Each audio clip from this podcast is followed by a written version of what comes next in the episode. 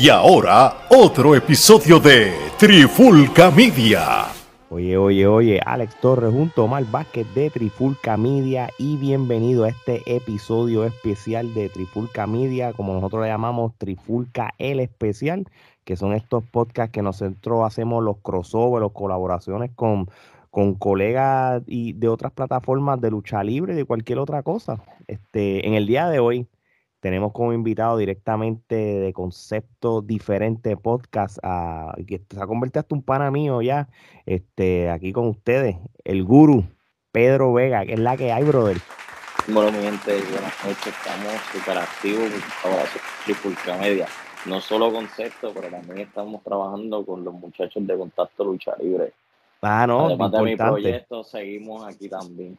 Sí, que ese, esa es otro, esa es otra cosa que tenemos pendiente, hacer otro podcast con ellos, tú con ellos también, pero eso después lo cuadramos después. Así que, mano, para no perder el tiempo, como siempre digo, Omar, tira la primera.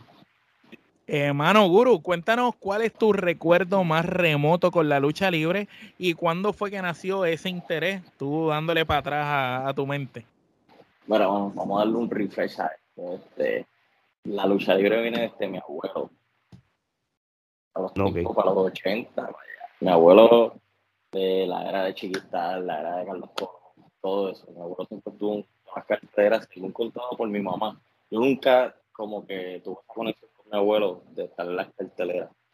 Entonces, de mi abuelo, eso sí, de mi abuelo pasó a mi hermana mayor. Y de mi hermana mayor, viendo lucha libre en pay-per-views, paso tiempo, videos cassettes, Mano, y me acuerdo que la fecha fue eh, 2003, eh, del 2002 a 2003. Goldberg ya había hecho el debut en, en Raw, que me acuerdo que eso fue en 2003. Sí. Y estaban creando la faction de Evolution. Todavía me acuerdo perfectamente. Me acuerdo que un lunes mi hermana se sentó al lado mío, puso ese tiempo era Spike TV. Y bueno, ¿qué te puedo decir? Lo demás es historia. Además, historia, mano. Dije, diablo, qué, qué cosa tan brutal. Porque yo nunca vi esto antes. Y lo más brutal de todo esto, yo más nene, yo creo que yo tenía como, como como 8 o 9 años por, por redondeártelo así. Eh, me acuerdo que yo los martes buscaba, ah, no hay nada. Los miércoles no hay nada. Y me acuerdo que era Monday Night Raw y Tuesday Night eh, SmackDown. Sí, que era los lunes y martes de, contenido. Oye, y ven acá, este, y, entonces cuando tú nos cuentas esto, ¿de quién te volviste fanático rápido de la, de la WWE entonces, una vez empezaste a consumir el producto? Edge. Duro. Siempre, siempre, siempre. Y te digo que no te digo, me gustó John Cena cuando era Doctor Dynamics, el original, el rapero, mano, que esa fue la versión que a mí me encantó. Pero Edge. Y mi lucha favorita por siempre de Edge. Además de ser la clásica que mucha gente pues, pone TOC match, eso era lo de ellos para, para los 2000. Mi lucha favorita de Edge, si no me equivoco, fue en Vengeance 2004 contra Randy Orton por el campeonato intercontinental. Es que Edge y Randy, la química que tienen entre ellos es espectacular. Bueno, la química era buena tanto en contrincante como en, en pareja, pareja. Sí, ellos son paralelos. En verdad que sí. Mira, ¿cuándo, cómo y por qué nace concepto diferente? ¿Cómo se te ocurre la idea? Porque pasar de ser fanático a querer tener tu propio podcast o tu propia plataforma eh, son dos cosas diferentes. ¿Cuándo tú hiciste, ok, quiero intentar esto y por qué tomaste la decisión? Esto es bien gracioso, mano. Yo soy el único de, de, de todas mis amistades y ahora mismo actualmente hasta mis familiares que, que consumen mucho la lucha libre. Y te digo la verdad, consumen somos, somos dos. en, mi familia, en, mi familia, en mi familia no hay nadie. Bueno, las los nenes ahora que, que uno los tiene juqueados, pero Mi hermana me pide la contraseña de Pico vaya a ponerse al día. Eso es lo único que te voy a decir. Pero este, me acuerdo que esto es bien funny. Yo siempre veo eventos de WWE y le hablo claro a la fanaticada. Este, yo consumía más la lucha libre de, Estados Unidos que la de Puerto Rico. La de Puerto Rico la dejé de ver cuando IWA de cayó. yo estoy en la misma página que tú en eso, en ese, en ese aspecto. Me pasó lo mismo. Y Gerardo, y Gerardo le pasó igual, man. Pero esto es bien funny, mano. Yo siempre era el del grupo del corillo mío. Fulano, me acuerdo, de, voy a darte un ejemplo, cuando Cody Box iba a dar el, el regreso, tuve semana y semana escribiendo en el grupo, no, que Fulano va a volver, no, que Fulano va a volver.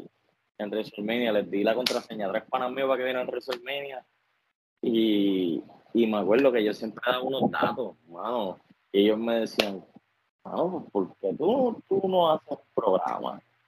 yo como que, no sé. Y me dice, mano, tú das unos datos como son, tú hablas todo, eh, eres fanático, pero dices las cosas que, en realidad te molestan y cosas que pues a nosotros fanáticos vemos como todos y tenemos el dicho de, de no criticar, eh, dar nuestra opinión, mejor dicho. Mayormente yo pienso que no son críticas, son opiniones. Hay gente que confunde esas cosas. Yo, yo, lo que pasa es que lo veo como crítica constructiva, porque están, están las críticas que son para joder y hacer daño, y están las críticas como las que por lo menos nosotros en Trifulca hacemos, que nosotros no, nos gusta tanto la lucha libre y amamos tanto y nos apasiona tanto esto, que queremos que sea lo más perfecto posible o lo más parecido a cuando fue excelente. Entonces, a veces vemos cosas, historias como Ale, Gerardo y yo recientemente hicimos un episodio hablando de de unas historias que están ocurriendo en WWC que se parecen a unas historias del pasado y que prácticamente están repitiendo una historia. Entonces nosotros lo criticamos no por hacer daño a la historia que está ocurriendo, sino es dejándole saber que, mira, fanáticos como nosotros no son ciegos, se dan cuenta de eso. Y, mano, haz algo distinto a la historia original para que la gente se involucre y tenga más sentido. Tú sabes, y a veces eh, otros luchadores, a veces medios distintos que tienen otra filosofía, incluso fanáticos se molestan por las críticas que quizás oyen de uno, pero no ven que uno lo hace también con el deseo de que mejoren. Y acuérdate, si nadie critica, todo se queda igual, nada va a cambiar. Las críticas son las que hacen el cambio. Y disculpa por interrumpirte. Pues, hermano, pues es lo que lleva con muchos datos. ¿Cómo va a pasar esto? Aquello, aquello. Y mayormente de. La pegaba ponle de 10 predicciones, pegaba 8. Son buenas. Para no irme, tan, tan zafado, pero mano, yo siempre me encantaba la lucha libre y me acuerdo todos mis panas me mano, si tú sabes de lucha libre tanto que tú la consumes desde que nosotros la dejábamos de consumir, ¿por qué tú no haces un programa? Yo no sé, mano.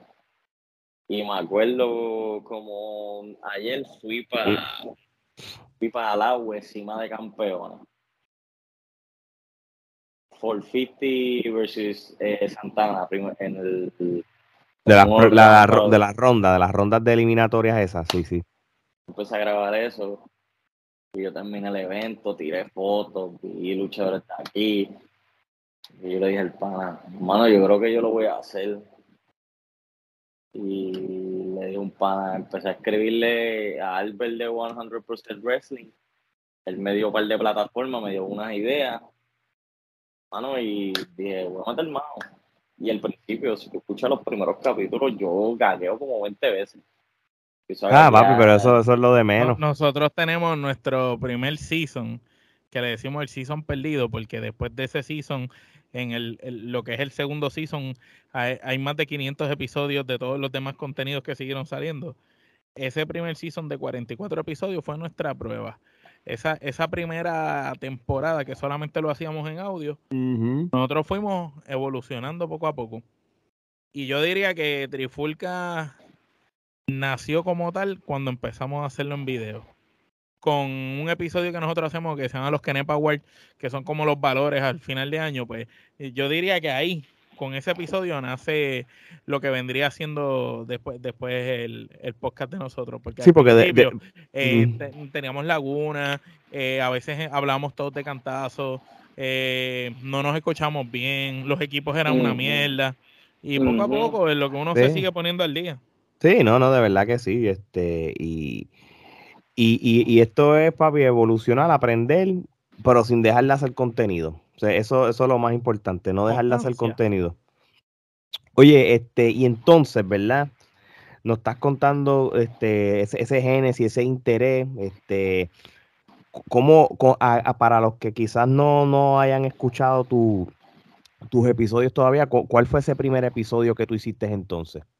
Me acuerdo que fue, eh, yo lo puse como una prueba de sonido y lo usé el mismo tema, concepto diferente. Empecé a hablar de muchas cosas, empecé a hablar de, la lucha allá afuera, eh, hablé de WWE, hablé de IW, de Puerto Rico, que volvía pues, a consumir la lucha acá. Hablé de Cima Campeones, pero si me veía, eh, daba pausa, pausa, pausa. No era algo como que corrido. yo voy a seguir, no voy a quitar los panas, los panas, mira, los mismos panas me he escuchado los capítulos tranquilo que están empezando y lo estás haciendo bien. Por el segundo capítulo, eh, un tercer capítulo hablé de 100 Punk, de una comparación del cuando estaba en WWE a la comparación de ahora. Y me fui como que. Después de ahí, lo de la historia, mano, y me desenvuelvo en una conversación que yo tenga contigo en el audio, tú te vas a sentir cómodo y te vas a reír, la vas a pasar bien y siempre van a hacer unas preguntas y tú sabes como que, ¿dónde salió esto? Oye, pero entonces, entonces, este, estás hablando de, esos primeros episodios, pero ¿cómo surge entonces la primera entrevista? Porque nosotros nos tomó un año en lograr una primera entrevista. Tú lo lograste en nada, mano, por decirlo así. Y, y, y, fue con Reckless Harris, ¿verdad? No, esa fue mi segunda. ¿Esa fue la segunda? ¿Cuál fue la primera? Mi primera fue con el de la casa, mano, este, el baby de la nena JC Jakes. Que oh, está al lado, Sí, sí, pues nada, casi nada. Cogiste a alguien que está caliente. Alguien que está caliente lo cogiste de la primera. Mano, y no titubeó, mano, súper humilde. Y no lo conocía casi. Lo vi en la web. Y funny fact, él se pasaba mucho donde yo vivía, cuando él era más nene. Yo le decía, yo me acuerdo de ti, es cierto que lo otro. Y me acuerdo, era una entrevista. Seguro que sí. Me acuerdo que esa fue la primera entrevista que, después de ahí no paré. Muy bien, muy bien. Sí, sí, obviamente al final él va a dar su, su, su, pauta y dónde lo pueden conseguir y todo, pero ya él ha entrevistado varios luchadores de, del AWE, por ejemplo, eh, conocidos este, del mismo espíritu Pro Wrestling Dojo también, así que después este, de, vayan a, su, a, las, plataformas de Spotify, Apple Podcast para que puedan escuchar entonces esos episodios. Este, oye, ven acá, ¿y cuál es tu misión o, hacia dónde tú te quieres dirigir entonces con tu plataforma. ¿Qué, qué, es lo que tú quieres hacer? ¿Cuál es, cuál es, qué es lo, qué, ¿A dónde tú quieres llegar con eso? Bueno, mano, de verdad, de verdad, yo quiero llegar así a crear como que mi propio imperio, por decirlo así, pero en cuestión de no hacer más de lo mismo. Por eso es porque yo puse un concepto diferente. Yo quiero llevar algo diferente a tus oídos si llego a hacer videos también, pues que tú veas la base bien difícil. Pueden haber contenido, mira, yo te digo, yo hice un contenido con Papichulo de, de Orlando, que eso fue comedia pura, que eso es risa y risa y risa, como he hecho entrevistas serias, como he hecho entrevistas neutrales, como he hecho entrevistas foros de personajes de los luchadores, como he hecho de todo, Eso, eso es lo más interesante cuando te toca a ti, ¿verdad? y esto lo podemos compartir contigo, ¿verdad? Porque has tenido esa faceta entrevistando personas como nosotros. Eh, cuando te toca un, por ejemplo, en el caso de la lucha libre, un luchador en personaje, pues es cool. Porque tú dices, ok, nos vamos en personaje. Cuando nos vamos viaje. Cuando te toca el luchador que empieza a dar declaraciones de cosas fuertes que tú ni te imaginas, tú dices, ok, pero está bien, duro. Y cuando te toca también el luchador que, que no, no es no es que sea difícil de entrevistar, pero que no, no, le gusta hablar tanto, pues que tú tienes como que sacarle las palabras poco a poco y una vez cogen confianza se sueltan. Pues son, son retos interesantes y yo pienso que eso es lo que va probando a uno y las plataformas, la diferencia de personas que puedes entrevistar y mientras más personas de, después de nacionalidades distintas puedas entrevistar de otras culturas, vas a seguir aprendiendo no solo y te vas a ir nutriendo no solo de la lucha libre, sino de las culturas. Nosotros lo más que nos gustó de, entrevistar personas de otros países fue entender cómo era la historia de la lucha libre en su país. Y nos dimos cuenta que al igual que en Puerto Rico y en Estados Unidos, que tienen una cultura de lucha libre, cada uno de esos países tuvo su época dorada, tuvo momentos importantes en la lucha libre y por X o Y razón, o desapareció o cambió o es distinta. Exacto. Y, nosotros, pues, fue, fue interesante eso. Omar. Mira, este, ¿qué tú opinas hablando de cosas que, que hacen falta? ¿Qué tú opinas que le hace falta a la lucha libre local eh, para volver a tener otra, otro boom, otra época dorada? Mencionaste que, que veías la IWA hasta que empezó a decaer. Pues ya cuando empieza a decaer ya no tenía esa época fuerte de la IWA, que fue una de las épocas más importantes de la lucha libre local, después de aquel boom de los 80 y a, a principios de los 2000 este, lo que Rey iba haciendo con, con Capitol y después cuando cambia como el Cóndor para IWA y ese, ese viaje en IWA, esos son los mejores momentos de la lucha libre local. ¿Qué tú crees que hace falta para que, para que pueda volver a surgir esa oportunidad de que los fanáticos se desborden en las canchas de esa misma manera y que no sea una vez? Porque contra los fanáticos de la lucha libre están, lo vimos en Summer en Summerfest. En Summerfest y lo vimos en aniversario. Se llenaron eventos y se llenó cuando hace buena lucha libre, la gente acude. Pero el problema es que es un evento o dos, no es una constante de todo el tiempo. Entonces, están haciendo cartelera que tú ves que lo que más van son 100, 200 personas. ¿Qué tú crees que hace falta para que esas canchas se desborden como antes? Hay mucha gente que, pues, no, hay mucha gente que le ha perdido el amor a la lucha libre local. Mucha gente mucha gente, ¿no? Y han venido compañías frescas, han traído un buen producto, pero se caen al tiempo. Quiero decir nombre de compañías anteriores, pero trajeron, un producto súper perfecto, hermano. Y llenaban las canchas de nuevo, pero al tiempo de caer. ¿Qué puede evolucionar? Mira, yo lo que te puedo decir es consistencia, brother.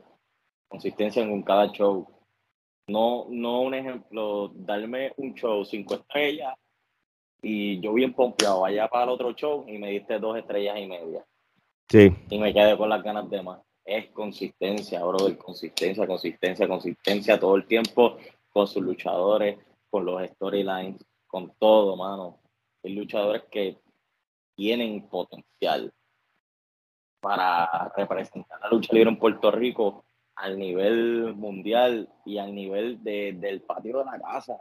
Eh, el luchador este, del patio ser el main attraction, ¿me entiendes? No decirme que me vas a traer un gringo de allá y yo voy a pagar por ver. No, yo quiero, yo quiero pagar por ver el del patio. Yo no quiero pagar por bueno, porque tú me traes esta fulano. Antes era así.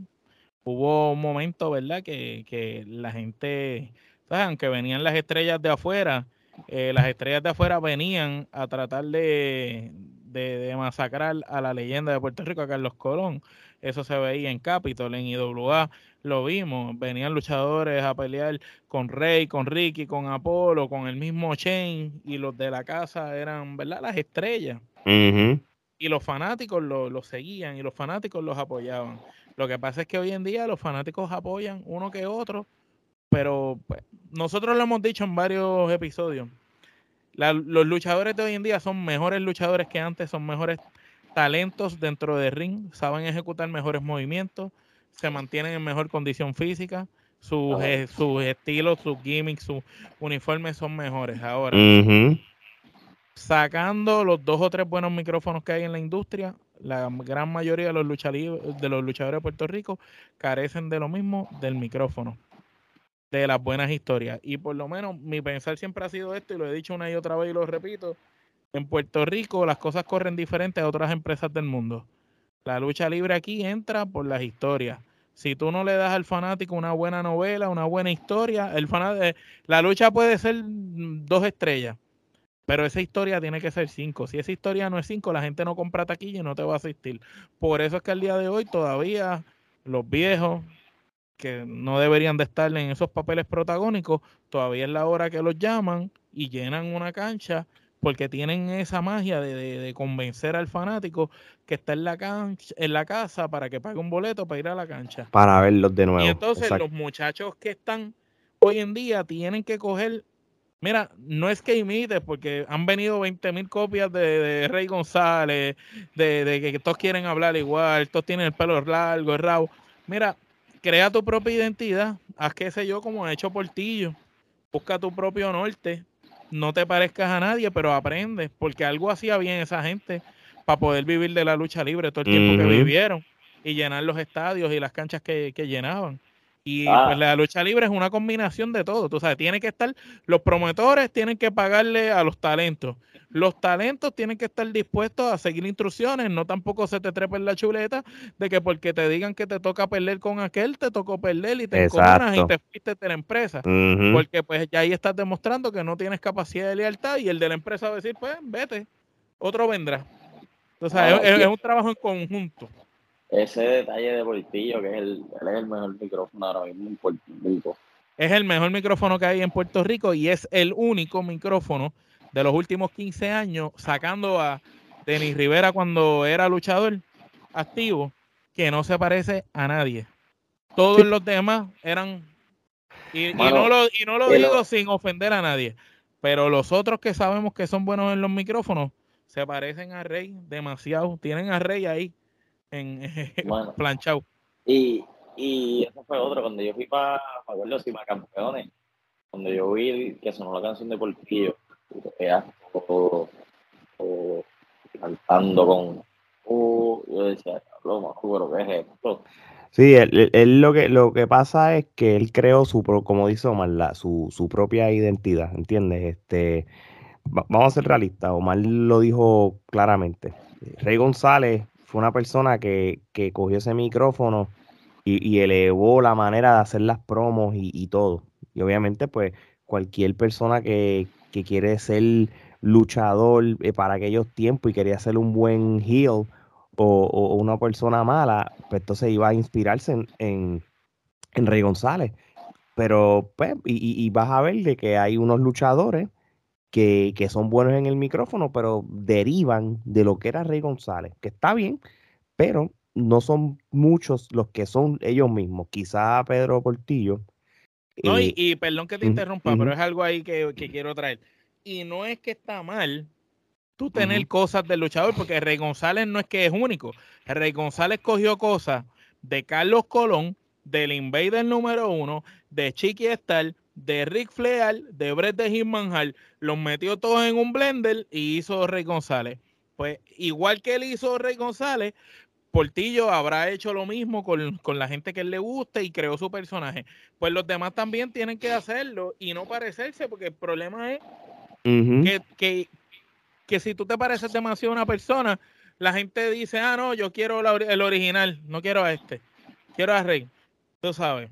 O, o, o, posiblemente yo, yo, puedo quizás asumir, ¿verdad? Después, cuando se hable con, con el hombre, nos podrá decir pero quizás Portillo es, él como persona, pero lo está exagerando a la máxima potencia para el fin de la lucha libre. Porque al fin y al cabo, después que tú seas tú mismo, en JF, por ejemplo, ¿verdad? Para irnos también en JF es el mismo, pero él está cogiendo su, su manera de ser, pero lo está haciendo exageradamente a otro nivel. O pero, tú sabes, pero tú sabes otro personaje que es sí mismo y de Miss originalmente. Vamos a ir desde el principio él, es él, él es el arrogante, más odiado, mano. Y tú ves que él se siente cómodo. Él era así desde su reality show en MTV. Con eso te lo digo todo.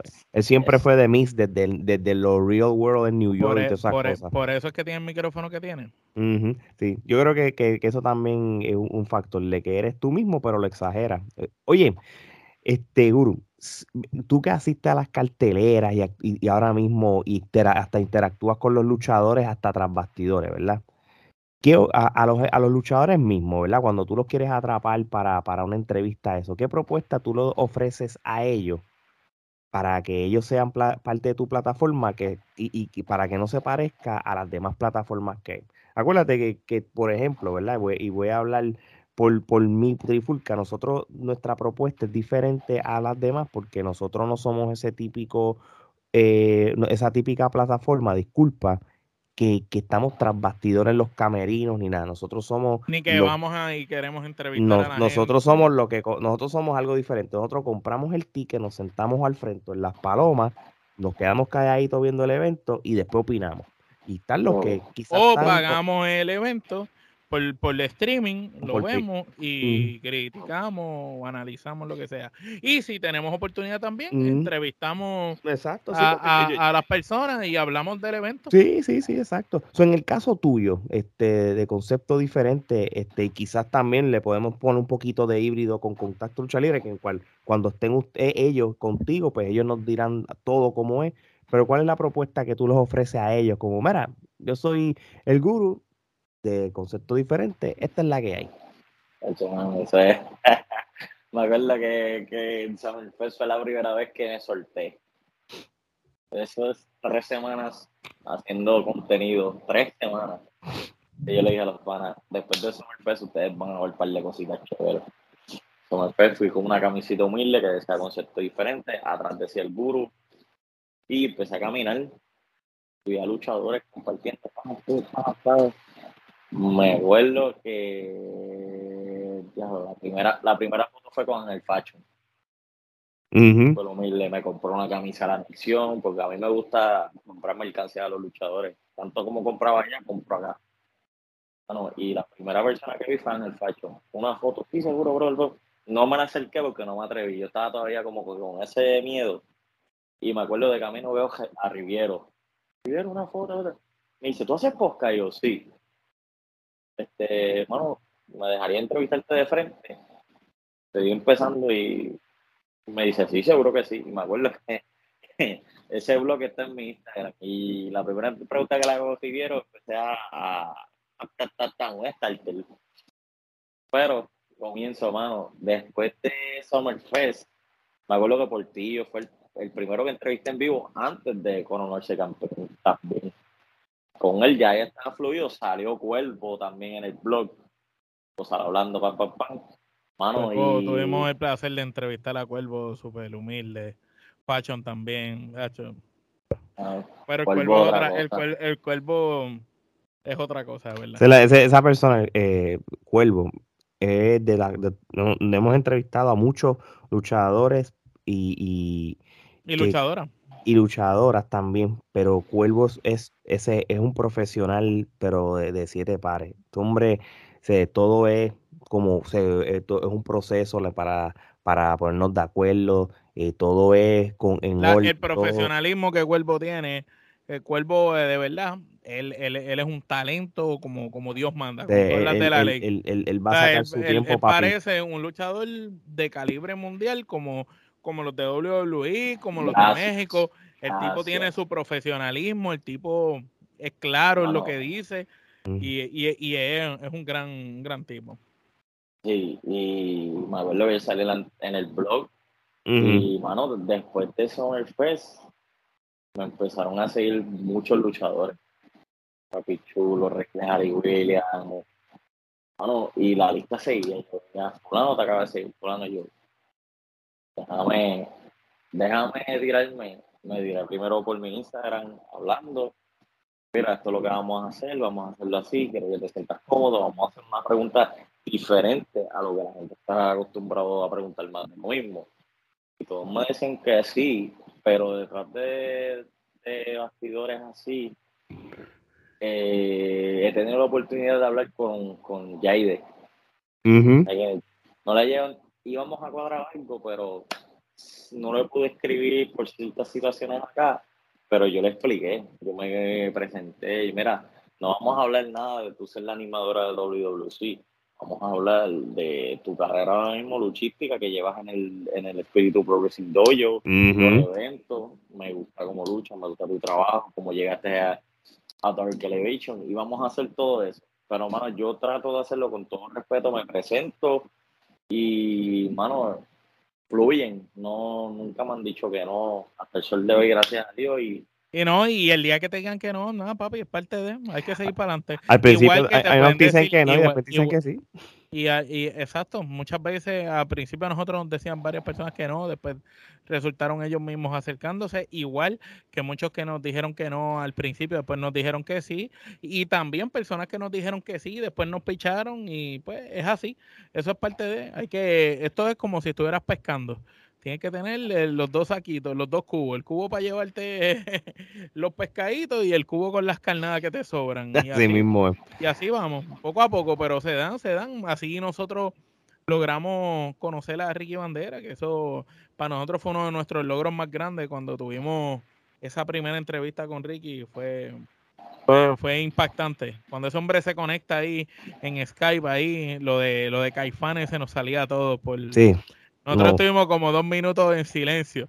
Ok, esto está pasando, es en serio. Tenemos alguien que crecimos viendo del otro lado de la pantalla y es real. Bueno, vamos a entrevistar. Y cuando esos primeros cinco minutos él hablando, tú estabas como que, ¿qué? Entonces, tú no lo...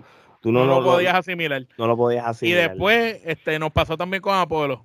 Cuando, él, cuando él nos refirió a Apolo también. También. Y, nos pasó. Eh, pues, son personas, leyendas que uno creció viendo y, y tenerlos así de frente, pues a ver, principio impactante. Y también con luchadores de México, también tuvimos la oportunidad de entrevistar a Ricky Marvin, un luchador bastante legendario en México. Y... que luchó en Japón y todo. Oye, Guru, antes de ir, a, tenemos dos temitas de debate para hablar, ¿verdad? Este, pero primero que nada, ¿verdad? Esto es rapidito, porque es, bueno comparar los diferentes personas que entrevistamos y cada uno tiene su percepción. Para ti, para el guru, de concepto diferente. Los mejores cinco luchadores en la historia de Puerto Rico, los tuyos, no los míos, no los dos lo que diga la prensa los, tuyos. pero de todos los tiempos. Pero podemos hacer algo diferente. Vamos, yo los cinco top de el tiempo y puedo darte los cinco top de la nueva generación ahora mismo. Claro, pues, dale, dale, dale. Voy a empezar con todos los tiempos. Te voy a dar primero a Ricky Bandera, porque Ricky Bandera lo seguí de, de, de IWA, TNA, de TNA a México, de México luchando el gran. La crema de la crema de la crema. La crema. Caballo. Pues nos vamos con Ricky Bandera. Segundo, mano. Está bien difícil, pero. Vámonos con Shane the Glamour Boy. Muy bien. Nos vamos tercero. Si hablamos tercero, me voy con Vamos, son tantos que no tengo ni top 5. Nunca tuve mi top 5 de Puerto Papi, no te preocupes. Yo, cada vez que me lo pregunta, mi top 5 cambia. Siempre, hermano. Siempre dejo uno y siempre hay otro. Pero siempre hay dos o tres que siempre van a estar. Ricky pues Chain. Ajá, ¿cuál Ricky Chain, vámonos con el tercero. Si te digo, te miento. El chico ilegal chicano, mano. Me me gusta. Me, lo entrevistamos. Me gusta, me gusta. Leal, que lo vi chamaquito. Mano, y si nos vamos. Vamos, vámonos con. Vámonos un poquito de alcohol, vámonos con un huracán Castillo. Va, Dios, cara, obligado. Papá, el nitroso, papá. Eso tienes cuatro. Y Pon uno ahí, aunque la semana que viene si te lo pregunto lo cambio, eso no importa. del 1 al 10 se pelean mucho para, el top 5 como quiera, así que. Sí, sí, que yo, ah, en base, hermano. El rey absoluto de la lucha libre, chiquistal. Está bien, me gusta tu top 5. El icon. El icon. Vámonos para Estados Unidos. Este, dime los top 5. Ah, bueno, no, no, no, tú me ibas a dar de la nueva generación. De la generación, papi, sí, ¿verdad? Es mala mía. Portillo, Reclejar, Cuervo, Hijo del Enigma. Y si te falta uno, te miento y te voy a decir Riviero Río. No, perdóname. Bueno, no sí, sí, ahí porque yo, tengo, yo, tengo, yo tengo más, pero vamos a dar ese top 5 ahí. Está bien, está bien. Y, y, y, es viable, mano, porque son, literalmente son nueva generación, ¿entiendes? WWE o Estados Unidos, dime los, los top 5, sé que hay. Y Incluyendo Canadá, pueden ser de Canadá, de Japón, de donde y, y, ya de los 5 ya hay uno que sabemos que es Edge. Mi GOAT, Shawn Michael. Ah, pues ahí está el segundo. Nos vamos con The Viper Randy Orton. Tres, muy bien. Nos vamos con. Vámonos con Edge, San Michael, Andy Orton. Nos vamos con. pensar, que no se me vaya uno que yo siempre. Vamos a irnos con Triple H. Adiós, cara. No, el, mejor rudo de los últimos 20 años. Obligado.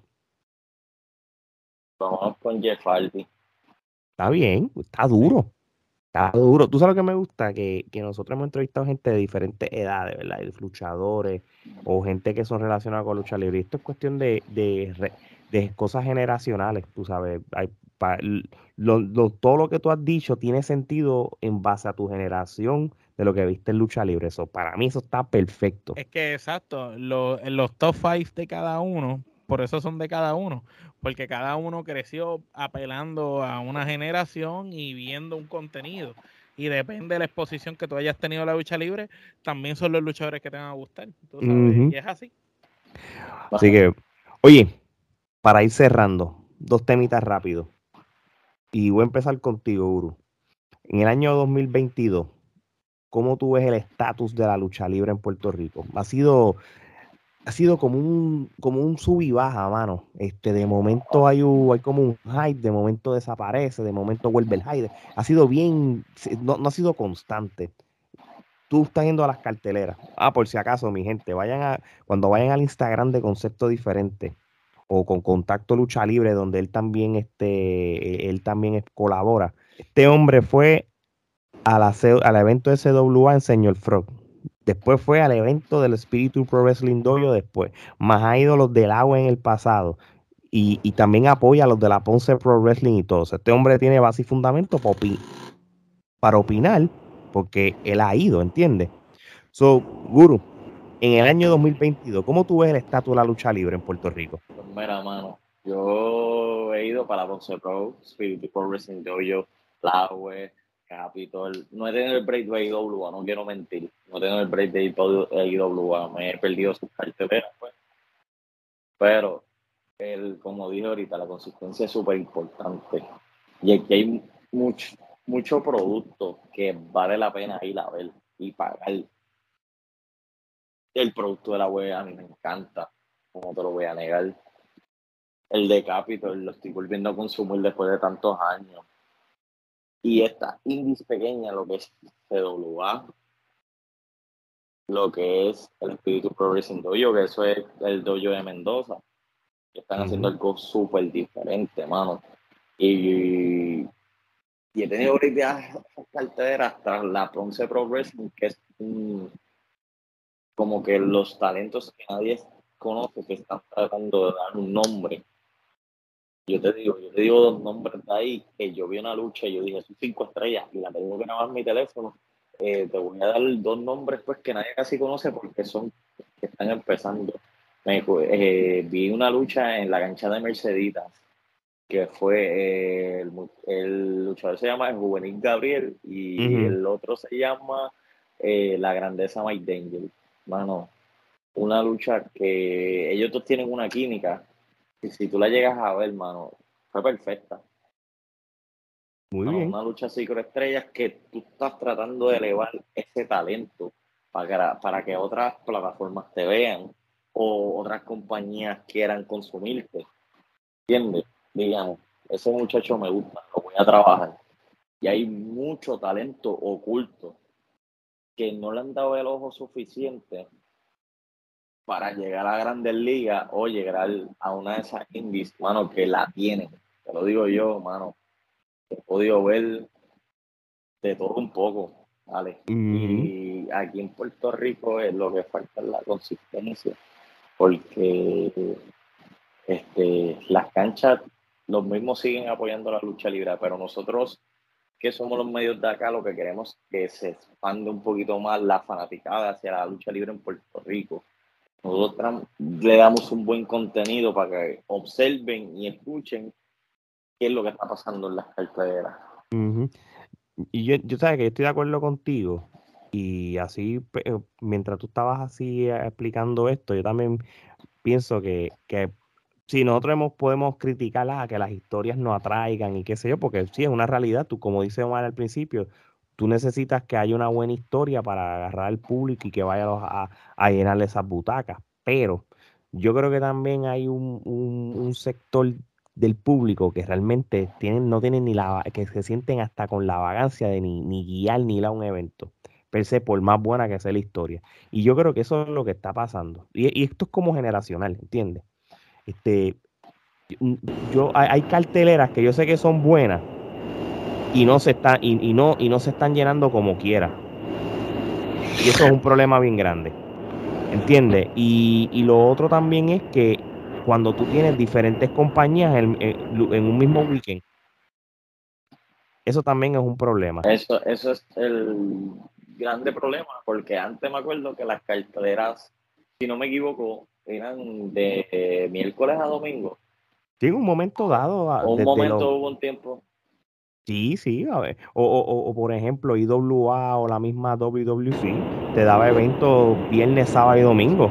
No, siempre era miércoles, jueves, viernes, sábado y domingo, porque grababan TV tapings ambas compañías. Exacto. Y había unas luchas que no eran televisadas en algunos pueblos, y entonces siempre iban para la isla un día que no era muy importante, y el otro día que era el evento grande era acá y siempre en una de las canchas de acá del área, como la Pepín o algo así. Yes. Exactamente, eso yo creo que también hay muchos factores, pero lo que me he dado cuenta que a veces no, como que no se ponen de acuerdo, lo hacen por joder, ¿verdad? Es que, tienes un buen evento en un lado y tienes un buen en otro evento en el otro lado. Ah, lo del sábado de Señor Frogs, había evento de WWC también. Nosotros no nos podemos dividir. Por lo menos yo quería ir para Señor Frogs y yo le dije a los muchachos, vamos a cubrir ese evento de Señor Frogs. Porque yo me acuerdo que la, la, la confrontación que tuvo Eros con Enigma, yo también la cubrí. Yo, yo los tuve en mi programa a la misma vez. Y yo siempre me paso hablando con ellos por, Instagram, mano, y yo dije, yo ese día yo voy a estar ahí. Efectivamente. Sí, sí, ¿no? Este, e, es, para mí eso es un factor bien grande de, de, de por qué también los eventos no se están llenando. Si de momento hay un evento del agua y WA lo tiene, o si está Capitol, el otro está. Omar, ¿tienes alguna opinión sobre esto? Eh, sí, mano, eh, yo pienso que lo que está pasando aparte de lo que ya hemos discutido todos, ¿verdad? Y en especial las cosas que dijeron ustedes, es que también eh, no se le no se ha tomado el tiempo de crear estas nuevas estrellas que se conviertan en ídolos. Ok, ¿quiénes fueron los últimos ídolos de la lucha libre en Puerto Rico? Esa generación de Rey, Thunder Lightning, Carly, Eddie, Orlando, como mucho. El más joven, ¿quién era? Orlando, este chicano. Y ya son veteranos de más de 20 años, ¿me entiendes? Entonces, si el último luchador como Noriega, que tiene una trayectoria de más de 20 años, fue quizás de la nueva generación, lo último que la gente vio. Entonces, la generación esa de Star Roger, este, Tua, Mecha Wolf, esa es la generación perdida. Esa generación se perdió. Y entonces que ahora está otra vez dando bandazos por ahí, esa es la generación que se tiene que convertir ídolo. Y ahora el ídolo es Portillo. Pero Star Roger, el mismo Mike Mendoza, todos esos son los que se supone que todos sean ídolos. Y ese, es el, y, ese es el problema, Fashion, todos esos muchachos, el mismo Cuervo, esos tienen que ser los ídolos de la gente. Y el problema es que todavía la gente sigue esperando a Rey González que salga una cortina, a Sabio Vega que salga una cortina, siguen esperando a Pepe, siguen esperando 20 cosas. Y no, ese es el problema. La lucha libre tiene que crear esas nuevas estrellas pasando el batón. Y si tú tienes estrellas quizás como Mike Mendoza, que lo tiene todo para ser una superestrella, pero todavía quizás la gente no, no lo coge completo. ¿Qué necesita a lo mejor Mike Mendoza? A lo mejor Mike Mendoza necesita un chiqui estar en la esquina. A lo mejor Mendoza necesita al profe. A lo mejor Mendoza necesita a un veterano que le diga dos o tres cosas distintas que hacer con su personaje. Aunque después Mendoza termine traicionando al veterano y, y dándole una paliza y sobrepasándolo pero que, le, dé el abuelo que se joda. Pero, pero tienen, tienen, que hacer eso para la exposición. Tiene que salir el vikingo con May Mendoza y May Mendoza decirle gracias, pero toda la vida he estado contigo y el hecho de yo estar contigo me ha llevado a nada, a ser bueno, pero no tengo fama y que le dé una pela al abuelo. Y ahí se revela y ahí la gente lo compra. Tú sabes, le tienen que hacer cosas radicales para que la gente los empiece a comprar. Y lamentablemente hasta que eso no suceda, puedes tener las mejores luchas del mundo, puedes tener luchas cinco estrellas, Mira, yo recuerdo cuando yo estuve en Insurrection, esa primera vez que el sensacional Carlito Westar Roger peleó con Mecha Wolf, eso fue un clásico instantáneo. Yo vi esa lucha y yo dije, esta es la mejor lucha que han dado en Puerto Rico desde la vez que Alex, tú estabas conmigo y Gerardo, vimos la lucha de Rey con Ricky bajo lluvia en Roberto Clemente Walker. La, famosa lucha del siglo, sí, ¿no? y, de verdad que estoy de acuerdo contigo. Y entonces, tiene estos, estos talentos, Mark Davidson tremendo luchador, tremendo personaje, el físico. estos, tipos lo tienen todo para ser Pero algo, no está, algo no está pasando. ¿Y qué es lo que no está pasando? Mira, que, que, las redes sociales no están jugando a favor de ellos, no están jugando a favor de ellos las historias y los veteranos establecidos que la gente compra no, no están ahí dándole la verde, apoyándolo. Mira, este, se podrá criticar, y yo soy uno que critico mucho a Gilbert, porque siempre lo he visto como una copia de Rey. Pero si algo hicieron bien con Gilbert fue que cuando subieron a Gilbert empezaron a hacer lo mismo que hizo Randy Orton con el Legend Killer. Y empezó Gilbert a humillar a la leyenda semana tras semana. Y la gente iba para ver al supermédico, para ver al Invader 3, para ver a esa gente que Gilbert está dándole en la cara. Hasta que hizo aquella lucha con Pepe y humilló a Pepe y ahí Gilbert sobresalió. Y ahí fue que se dio a conocer. Y, eso mismo que hicieron con él, lo tienen que hacer con otros luchadores. Mira, lo que, lo que Mike Mendoza hizo en la lucha con Orlando La Pesadilla en el Summer Fest. Eso fue, eso fue lo que yo dije, que yo lo mencioné en el podcast de nosotros de review de ese episodio. Eso fue la graduación de Mike Mendoza. Ahí Mike Mendoza se consagró. Pero ¿qué pasó después? Se detuvo la lucha libre por las diferentes circunstancias que han pasado de huracanes y cosas que han pasado en la isla, pero las historias se detuvieron. Tú tenías ahí, tenías el momentum con Mike Mendoza. Tenías que seguir aprovechando que tienes a Mike Mendoza y establecer más cosas con Mike Mendoza. No podías parar esos videos, esas historias. Tenías que seguirlo, seguirlo, metiéndole a Mike Mendoza por ojo, boca y nariz a la gente, metiéndole que destrozó la pesadilla, que hizo lo que nadie pudo hacer, para que ahí que siguiera creando expectativas, ponerlo todos los días en las redes sociales. Así es que tú vendes un evento. y lo más brutal es que Moody y Dennis lo saben porque lo hicieron con Insurrection y le funcionó. Pues lo mismo que hicieron allá que lo sigan haciendo. De, hecho, hay la, y, en, esta era moderna de las redes sociales y los podcasts y, y todas las plataformas, la fórmula de Portillo de salirse de esa cuarta pared de la lucha libre ir que sea donde ven y ven y hacer todas esas cosas. Él solo, él solo se, se, dio a conocer. Yo, yo creo que eso es el, paso a seguir si tú como luchador quieres romper la barra y que todo el mundo te conozca.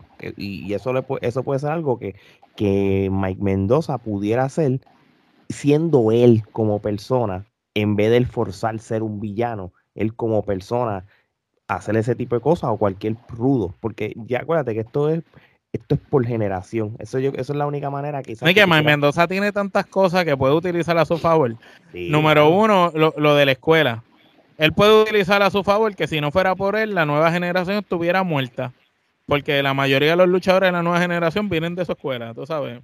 Esa clase que él tiene de luchadores que, ha sacado. Él, tiene mucho para, para poder decir. Sí, mano, de verdad que sí. Y va a seguir sacando, mano, le digo. Yo fui el y puso dos nuevos luchar. Y uno de ellos ya lo entrevistaron y se vio súper bien. Te digo, se vio súper bien. que él, lo lleva, lleva como se supone. No, pues claro, claro. Sí, sí, yo me acuerdo que, que cuando vimos el evento último, vimos el, que luchó con contra Erox, eh, eh, con Ero, este, ¿cómo es que se llama él? Dios mío, que tengo memoria corta, este, ay Dios, este, se me olvidó el nombre del muchacho, discúlpame. Yo sé que. No, no, no, eh. no, el, el, el, no, el hijo del enigma no. Este, el, que yo te estoy diciendo. El hijo del enigma acogió carretera. Nosotros lo entrevistamos jovencito, empezando, y después lo entrevistamos ya cuando ganó su primer campeonato. Y, el hijo del enigma ya, ya, ya es un caballo. Sí, no, nosotros cogimos al, al, al, al hijo, ah, el, que, el, este muchacho, Aldea, Aldea. Aldea eh, perdóname, disculpe, disculpa Aldea, si lo estás escuchando, disculpa, memoria corta. Nosotros cuando vimos esa lucha contra Eros en aquel evento, nosotros lo dijimos públicamente, ese muchacho lucha brutal y todo. y lució súper bien, y lució súper bien. lució como si fuera todo un veterano. Ese, mismo tiró el domingo él y este el arquero Olmo contra Hydrax y Giancarlo, si no me equivoco, el otro luchador. Sí, sí, no. no, Aldea, es un duro. Eh, de hecho, nosotros eh, estamos haciendo lo, la, ya hemos hablado con él para una futura entrevista de, nuevos talentos, así que. Él la tiene.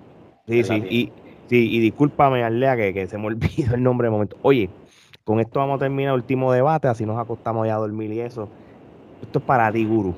En el año 2022, porque queremos hablar del 2022, ¿cuál ha sido el mejor producto hasta ahora? WWE o AEW. En el 2021 era un, el 2021 era un cuento, aquí tenemos otro. Cuéntame. Mano, 2022 me voy con WWE.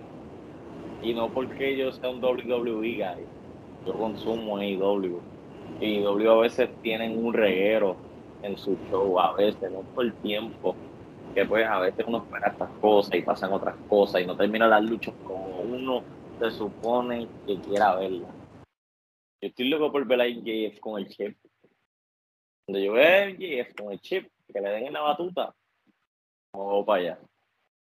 ¿Qué, te pare ¿Qué te pareció ese, esa promo que hizo MJF este, ayer en Dynamite? Para lo que estamos, estamos grabándolo un día después de, ese famoso Dynamite que compitió con, con NXT. Este, ¿Cómo te parece esa promo que le hizo a William Regal? Mano, él ahora mismo es uno de los, de los punchlines más duros de todo lo que dice los luchadores. Y él tiene varias, varias comparaciones que he visto, como que un poquito de, de Miss, un poquito de, de Rudo, porque es él desde que comenzó. Y lo que el original a, a, él, para mí, es lo de I'm better than you and you know it soy mejor que tú y tú lo sabes. Cada vez que le das un punchline, termina con eso, cierra la promo como se supone. Y yo soy súper fan de MJF, hermano. Me encanta su trabajo. Sí, no, tanto, no. tanto en el ring, tanto con el micrófono. Él vende una historia. No, el físico que ese hombre sacó en las últimas seis semanas eh, es una cosa ridícula. Yo, mira, y, ya llegó, yo siempre lo he criticado en el ring, pero ya llega un punto en este tope de su carrera, cacho, que se joda como luche, si ya con el micrófono tiene cubierto 90% de lo de él, el que te dé 10 minutos de lucha haciendo trampa y que se chave. con eso se suficiente. Se tiene una lucha muy buena con, con Yura. Sí, ¿sabes qué? Estoy de acuerdo contigo. Creo que es una lucha que sentí que sentí que Utah. Y con John Goldboy. La primera lucha buena que él hizo la hizo con John Goldboy aquella vez que pelearon. Sí, porque se siente que, que no lo cargaron a él. Se, se ve que él colaboró y, y, él quizás hasta un momento dado tomó la batuta de, de, la, de la pelea como tal. Él me vendió la de 100 bastante, pero la lucha no fue lo que esperaba. Sí, es que yo, lo que pasa es que la ellos lucharon dos veces. Esa primera lucha te duró casi media hora y hay que ser realista. Esto, y esto no es tirando de la mala a nadie. Pero en JF no es un luchador de Iron Man matches, no es un luchador de largos minutos. Esto es un luchador que te puede dar buenos 12 a 15 minutos en el estilo de un rudo clásico. Más nada. Si tú quieres, si la gente se cree que él te va a dar una buena lucha técnica, una lucha de Iron Man, pues eso tú no lo vas a ver en él, porque si no, lo, porque no va a lucir. Pero, mano, te voy a contestar la pregunta porque el mejor producto de WWE ahora mismo. Y no solo los, los comebacks, pero este si vamos a hablar luchísticamente, Austin tiene un récord súper malo ahora mismo de muchas perdidas. Pero a mí me molesta es a veces cuando tú pierdes, tú ganas. Así mismo es. Y cuando tú lo pones a trabajar con Kevin Owens senda lucha que se tiró un lunes. Top Ziggler, aunque en ese salió victorioso, lo pones a trabajar con quien sea. ¿Con quién fue el penúltimo que el trabajo que perdió? Que ahora tengo la memoria corta, mano, que fue hace como dos lunes atrás. Bueno, que fue una lucha dura y también la perdió. Pero lo que, eh, porque claro, porque es que el, hombre va a trabajar. El tipo no tiene las chuletas encima de que, que, yo soy el mejor y, tengo que ganar. Y te, y te digo, el producto de NXT, yo te digo de toda sinceridad, ha bajado. Pero hay que ver lo que ellos están tratando de desenvolver mucho talento nuevo que tienen, que nadie conoce, para elevarlo para ser futura superestrella. Pero WWE en cuestión de, de SmackDown con, el Tribal Chief, con lo de Sami Zayn, mano, eso está súper brutal. Ya, ya, me eliminaste a, a, a Ezekiel y me traje de nuevo a Elias me traje a Bray Wyatt con este nuevo, como la gente lo estaba poniendo. Mucha gente no le gustó, yo sé que mucha gente lo criticó. No, que ese lloriqueo, pero ustedes no saben dónde va ese personaje. Bueno, nos quitaron a Dupri, nos trajeron a LA Knight de nuevo, aunque yo quiero a LA Drake, pero, pero algo es algo, por lo menos están volviendo a, tú sabes, de atrás. Tú me traes a LA Knight, cuando a mí me trajeron de Megastar también, tú me traes todos esos talentos me traes lo que hablamos en nuestro capítulo, este, Alex, de, del legado del fantasma. Me quitas a Electra, porque después es una estrella, es una muchacha que la están todavía brejando, pero me la traes con Serena Vega, con alguien que ya está probado. Tú me traes algo nuevo que yo me quedo como que, ok, me voy a sentar a verlo. Y, la fórmula de, del OC de nuevo con AJ Styles, o sea, hay unas cositas que WWE está haciendo como tal. O lo, lo, alegación que le hicieron a Josh Day después que lo tenían peleando en, en, en main event. ¿Me entiendes? Tú, lo, tú tienes un stable dominante. que hace cuánto nosotros no vemos un stable así de dominante? Además de, de, Bloodline, pero son bien pocos de los años anteriores que tuvieron stable que dominaban, porque DOC todo. Un Despiorera, un Despiorera fue el último, el último stable dominante.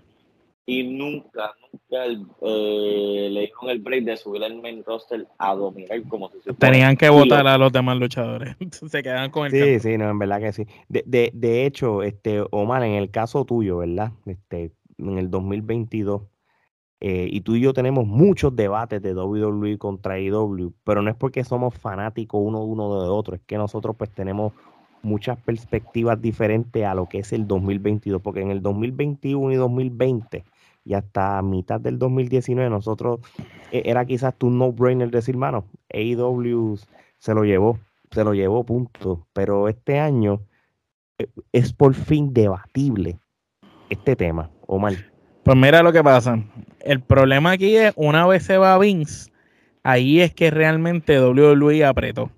Si tú me vas a hablar de que compare una vez se va Vince hasta el presente en WWE, una vez se va Vince hasta el presente en AEW, se la tengo que dar a WWE si yo evalúo el año completo, se la tengo que dar a IW, porque IW hizo unas cosas a principio de año, las excelentes luchas, los programas. Eh, tú sabes, IW tiene una filosofía y es que ellos te dan estos eventos gratis, que dan unas luchas que son de pay-per-view, que, te traen a paga, te, te hacen unas luchas que es imposible tú no ves la lucha y tú decir, wow, qué luchón. Y lo hacen así a propósito, porque como no tienen quizás los nombres tan importantes que tienen en el otro lado, pues tienen que balancear de alguna manera. Pero esos primeros, esos feudos del Death Triangle con eh, Malakai Black y el grupo de él, Black. eso estuvo brutal. Tú sabes, obviamente, ya una vez Triple H llega al control allá, todo cambió. Por eso te digo, si lo evalúo, hasta Vince. Antes de Vince, para atrás, AEW, después de Vince para acá, WWE. Yo pienso que por primera vez, si tú me dices a mí cuál de las dos compañías ha mostrado el mejor producto, tengo que darle un empate a fin de año porque pienso que las dos tuvieron su momento. AEW tuvo parte del año y el final WWE botó la casa por la ventana. Lo que va a ser interesante va a ser el próximo año porque ahí es que WWE está en su apogeo y AEW tiene que o, o te ponen las pilas o te, o te fastidiaste. De acuerdo contigo. Y de hecho, este, esto sí lo voy a decir con o sin Vince. Lo que sí WWE constante tuvo buenos eventos. O sea. A diferencia de años anteriores. claro. exactamente. Es que todos sus pay-per-views han sido buenos. se han, se han podido digerir y se han podido No, no, no, no es que no hay un pay-per-view WWE que yo te puedo decir es una porquería. Han sido buenos y hay unos cantados brutales. Y perdona por interrumpir. No, no, no, dale, me que ellos, ellos elevaron, fueron por fin los campeones de Intercontinental y campeón de Estados Unidos le dieron un prestigio de defenderlo en los shows que hace tiempo nosotros no veíamos eso.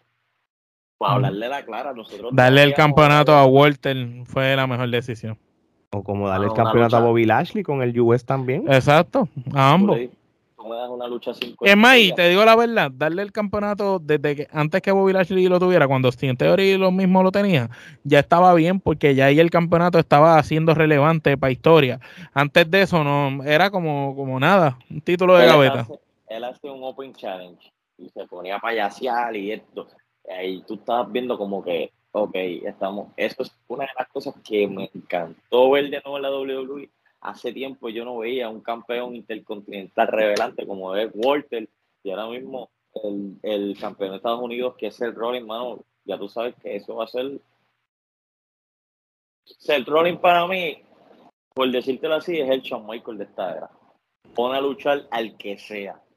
Las mejores luchas las da él aunque él pierda, tú sabes. Este sacando las dos o tres veces que ha lastimado luchadores porque ha cometido sus su botch, eh, sus errores. Antes, antes, hace cinco años atrás. De, todos aprenden. Sí, hace cinco, ah, vamos, vamos. Entonces, ese rolling hay que evaluarlo en diferentes de estos. Hay que evaluarlo cuando eh, estaba en las indies, que era buenísimo, buen, buen luchador. En NXT, que se volvió, yo diría que el mejor.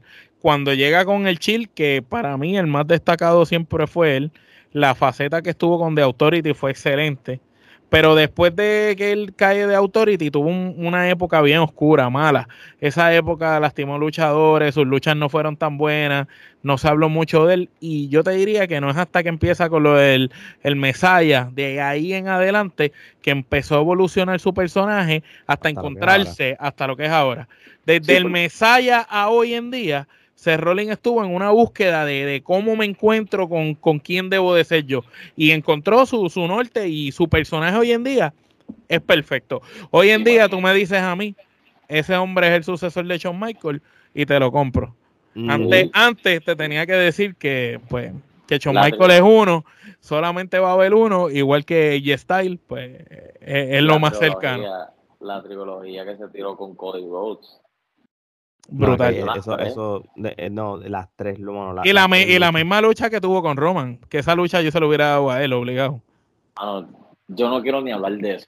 Pero hablando, hablando claro, esa lucha, él se vio tan dominante que tenía que ganar él. Sí, eso fue una pieza de arte. Eso fue una pieza de arte. Desde, desde, que sale con el, con ah, el con de Chile y todo. Eh, eh, él, es un luchador de psicología y, de, de, de, psychology wrestling, mano. De verdad que, otra, que, que, otra cosa. Sí, eh, el, 2022, ambas empresas han hecho lo de ellos y está cool porque te, dan ganas de ver la alternativa a lo que de la lucha libre como tal. Ver Raw. Perdón que te interrumpa. Desde que no teníamos a NWO en WCW, no sentíamos la necesidad de querer ver ambos productos. Pues tú te acuerdas que antes o tú eras fanático de WCW o eras fanático de WWE. Hasta que en WO llegó allá y ahí entonces tú eras fanático de las dos. Querías ver a DX acá, pero querías ver en WO allá. Exactamente. Y ahora mismo, yo como fanático me siento en un tremendo momento que, ok, quiero ver qué está pasando en WWE, pero también quiero ver qué está haciendo IW. Mira, mira el giro que está tomando NXT en los últimos tres meses. Eh, no, eh, eh, el, el, evento este último lo quiero ver. No lo he podido ver, pero dicen que estuvo violento. Y, y, la semana que viene es Halloween Havoc, tú sabes, este, o, cuando salga este episodio esta semana, este, WWE o Triple H lo que está haciendo con NXT está brutal.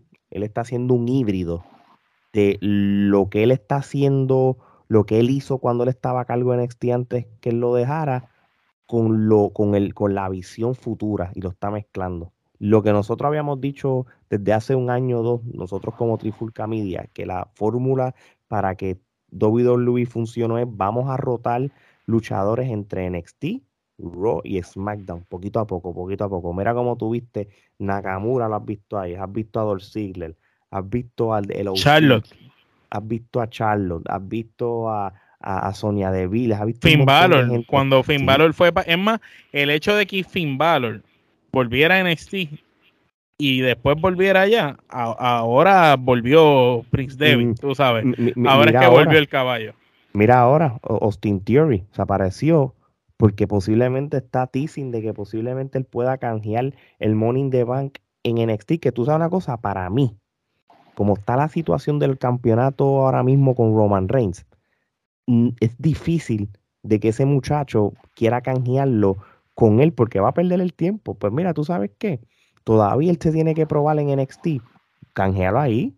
Es más, Theory posiblemente gana el campeonato de NXT y posiblemente se puede convertir en uno de los mejores campeones en la historia de NXT con el personaje que él tiene ahora. Y si soy yo, lo canjeo. Y te digo, si es verdad eso, que lo va a hacer, que es un tease que hizo este martes, él tiene el material de dar buenos ratings en NXT que hacen falta. Los mismos ratings que, veía, su personaje. veíamos para Era, cuando veíamos a Dan con su pico, cuando veíamos todo ese corillo. Bobby eh, Roode, los ratings de NXT empezaron a subir cuando Bobby Roode ganó ese campeonato. Cuando Bobby Roode tenía el campeonato y hizo esas luchas clásicas, eh, eh, subió, subió de nivel. Mm. Después ellos siguieron manteniendo la vara porque todo lo que tenían era lo mejor de lo mejor, la donde era, todo era caviar. Y ahora mismo tienen una, un buen chance porque tú te imaginas que Austin Theory gane el campeonato y venga el Ignite a retarlo. O Cameron Grimes, por ejemplo, tienen chance para hacer tremendas historias. Sí, Bron que lo que venga alguien de Raw, SmackDown y lo reten, el, pero en la plataforma de NXT se, puede hacer muchas cosas como tal. vamos a ver, esto va a ser bien interesante. A Bron, Breaker, yo todavía no lo subo, mano. Algo me dice que en este panorama que está la WWE, con, con, lo de Roman Reigns, lo que solo hay un campeonato máximo. Y, mano, yo esperaría más tiempo yo no lo, yo no lo compro ah, todavía. Hay, hay que esperar el, el, WrestleMania Season que pase a ver qué luchador de quien sea, no Bron Breaker, quien sea. Tú sabes qué es lo que debe pasar, que en Royal Rumble salga Bron Breaker y por lo menos tenga una gran participación en el Royal Rumble para que ahí la gente empiece a pues verlo de otra manera. Como, como pasó con Bianca Belair, el, el, 2 Royal Rumble antes, que era parte de NXT, eliminó a Media Mundo y se quedó casi hasta el final. Y ahí ella hizo un statement y dijo, diablo, esa chamaca de NXT una dura. Y lo demás es historia, tú sabes. Vamos a ver qué pasa. Bueno, vamos a irnos despidiendo. Esto ha sido un programa de una hora, pero llena de mucha información de parte del guru de concepto diferente. Guru, ¿dónde podemos conseguir más de concepto diferente y de contacto lucha libre también? Buena mano, me pueden seguir en mis plataformas, en Apple Podcast, Google Podcast, Spotify, en mi Instagram, concepto underscore diferente, ahí siempre subo todos mis blogs y con contacto, con contacto lucha libre en contacto lucha libre en YouTube, contacto lucha libre en Instagram, contacto lucha libre en Facebook, en, TikTok. Y mano, nosotros estamos creando un contenido súper, súper duro que no, que estamos haciendo algo diferente y tenemos esa unión que estamos trayendo lo mejor de lo mejor. Mucha gente nos ha dicho que les encanta nuestro contenido y con eso, mano, a mí me llena. Y seguimos trabajando poco a poco, pero ya saben, si quieren escuchar del guru, siempre el, todos los auditivos de podcast, en Google, Apple, ya ustedes saben. Y venimos como una sorpresa, todo el comienzo, estamos, estamos dándole ahora como se supone, gracias a Dios. Así mismo, y como él dice, trabajando en silencio. Así que eso es importante eh, resaltarlo. Guru, de verdad que gracias por aceptar nuestra invitación. Un honor. Sabes que las puertas de Trifulca Media están abiertas para cualquier día. Un día tú quieres salir este, representando a Contacto Lucha Libre o, tu plataforma de concepto diferente. Mira, las puertas están abiertas aquí, papá. Gracias a ustedes por, por invitarme. Para agradecido. Gracias a ti, papá. Seguro que sí. Bueno, ya lo saben, mi gente. Eh, además de la información que acaba de dar este Pedro de, Concepto Diferente, también pueden seguir Trifulca Media en todas las plataformas TikTok, Instagram, Facebook y Twitter. También en, nuestra, en nuestro canal de YouTube. Suscríbanse al canal, denle la campanita para más episodios. Pero en lo que nosotros estamos duros también y donde la gente siempre nos apoya y nos escucha, en nuestra plataforma de podcast, en todas las plataformas como Spotify, Apple Podcast y todas las que existan. Ahí estamos nosotros también. Muchas, muchas gracias por el apoyo. Estados Unidos, Puerto Rico nos pusieron en los charts otra vez esta semana. Gracias. México, Colombia, Venezuela, este, Chile, México, España. todos esos países, gracias, gracias por escucharnos. Y todos esos países escuchen al guru que tienen para que vean las buenas entrevistas y buen contenido de lucha libre también. Así que ya lo saben, mi gente, de parte del guru, Omar y Alex, esto es hasta la próxima.